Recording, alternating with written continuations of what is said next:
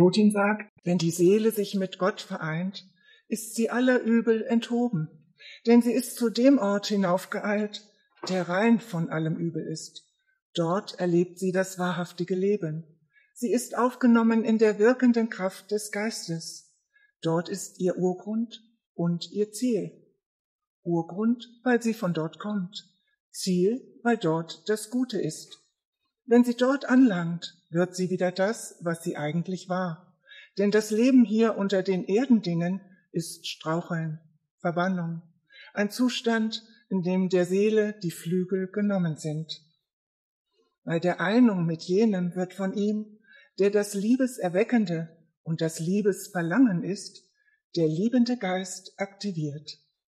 Die Seele wird eins mit dem liebenden Geist. Durch ihn schaut sie das eine, das Gute, das über die beiden gebreitet ist, das über ihnen leuchtet und die beiden zur Einheit macht. Das eine schwebt über ihnen und verleiht ihnen seliges Wahrnehmen und Schauen. In dem Augenblick, in dem man jenes, das eine berührt, besitzt man nicht die Möglichkeit und auch nicht die Muße, irgendetwas auszusagen.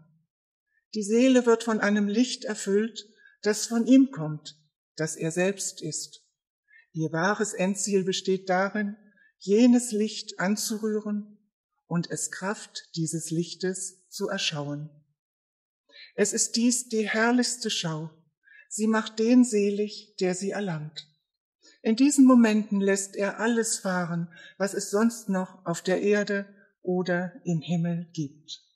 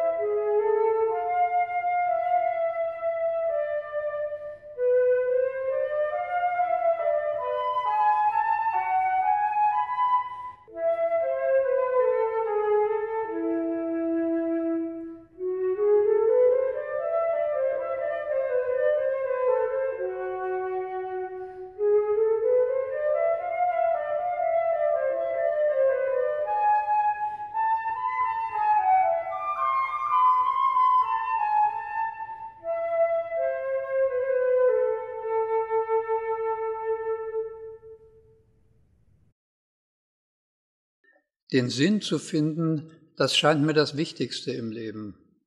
Und dann damit umzugehen, mit dem, was man als Sinn erkennt oder erahnt. Dazu muss ich mich selbst tiefer kennenlernen.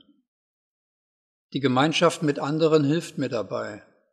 Durch sie kann ich dem Leben anders gegenübertreten. Ich denke, es gibt für jeden Menschen einen Weg, der zu ihm passt einen Weg, auf dem sich das Unsterbliche in ihm regen kann. Wenn das geschieht, zeigt sich der Sinn. Innere Augen öffnen sich, inneres Verständnis für das, was stattfindet. Ich verstehe die Dinge eher, wenn ich die Beziehung zu mir selbst kläre. Sie ist ja die Grundlage für alles, was ich tue und für die Art, wie ich die Dinge wahrnehme. Ich habe etwas Unglaubliches herausgefunden. Es gibt einen himmlischen Pol in mir, der im Ewigen ist. Ich bin der andere Pol dazu, der irdische. Und der Spannungsbogen zwischen uns beiden gibt meinem Leben die Würze. Dieser Spannungsbogen ist mein Wegweiser, meine Inspirationsquelle. Es ist eine Beziehung, die ständig in Bewegung ist. Oft ist sie ganz weg, dann plötzlich wieder da und manchmal sogar sehr innig. Es gibt Momente der Vereinigung. Mein Leben erhält seinen Sinn durch dieses Ewige in mir, durch dieses Wesen, das unendlich weit ist, ruhig und unergründlich. Es ist die Lebensquelle, die Lichtquelle, der Boden, der mein Dasein trägt. Und zugleich ist es der Impulsgeber, der mich zubereiten will. Ich kann mitmachen, kann seinen Impulsen folgen oder auch nicht. Ich weiß, dass sie mich auf einen Weg führen wollen, der über das jetzige Leben hinausreicht. Und alle Begegnungen, alle Begrenztheiten und alle Konflikte bekommen ihren Sinn aus der großen Möglichkeit, die in mir steckt und die in jedem steckt, der Möglichkeit der Liebe, der Gemeinschaft und der großen Erkenntnis dessen, was ist. Alles ist geheimnisvoll, weil es diesen großen Hintergrund unseres Lebens gibt. Er macht unser Dasein zu einer Aufgabe. Ich kann alles, was mir geschieht, in die Beziehung hineinfließen lassen zu dem anderen, der in mir ist. Ich kann es gleichsam durchreichen zu ihm. Und ich empfange es zurück mit der Empfindung für den Sinn, der mit dem verbunden ist, was mir geschieht. Ich kann staunend durch das Leben gehen. Alles ist aufgehoben in dem einen, von dem Plotin spricht. Das eine, der eine ist das große Geheimnis, das sich überall zeigt, in unendlich vielen Gesichtern. Ernst, schelmisch, bedrohlich, liebevoll, umfangend, überwältigend. Letztlich soll alles in ihm erwachen. Und vielleicht will dieses eine auch selbst erwachen, in dir, in mir, in jedem.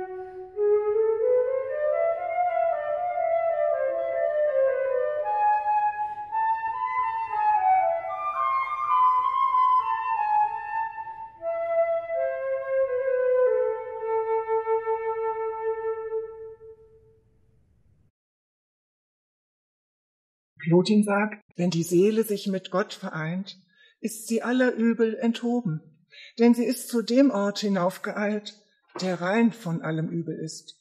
Dort erlebt sie das wahrhaftige Leben. Sie ist aufgenommen in der wirkenden Kraft des Geistes. Dort ist ihr Urgrund und ihr Ziel. Urgrund, weil sie von dort kommt. Ziel, weil dort das Gute ist. Wenn sie dort anlangt, wird sie wieder das, was sie eigentlich war. Denn das Leben hier unter den Erdendingen ist Straucheln, Verbannung, ein Zustand, in dem der Seele die Flügel genommen sind. Bei der Einung mit jenem wird von ihm, der das Liebeserweckende und das Liebesverlangen ist, der liebende Geist aktiviert. Die Seele wird eins mit dem liebenden Geist. Durch ihn schaut sie das eine, das Gute, das über die beiden gebreitet ist, das über ihnen leuchtet und die beiden zur Einheit macht. Das eine schwebt über ihnen und verleiht ihnen seliges Wahrnehmen und Schauen.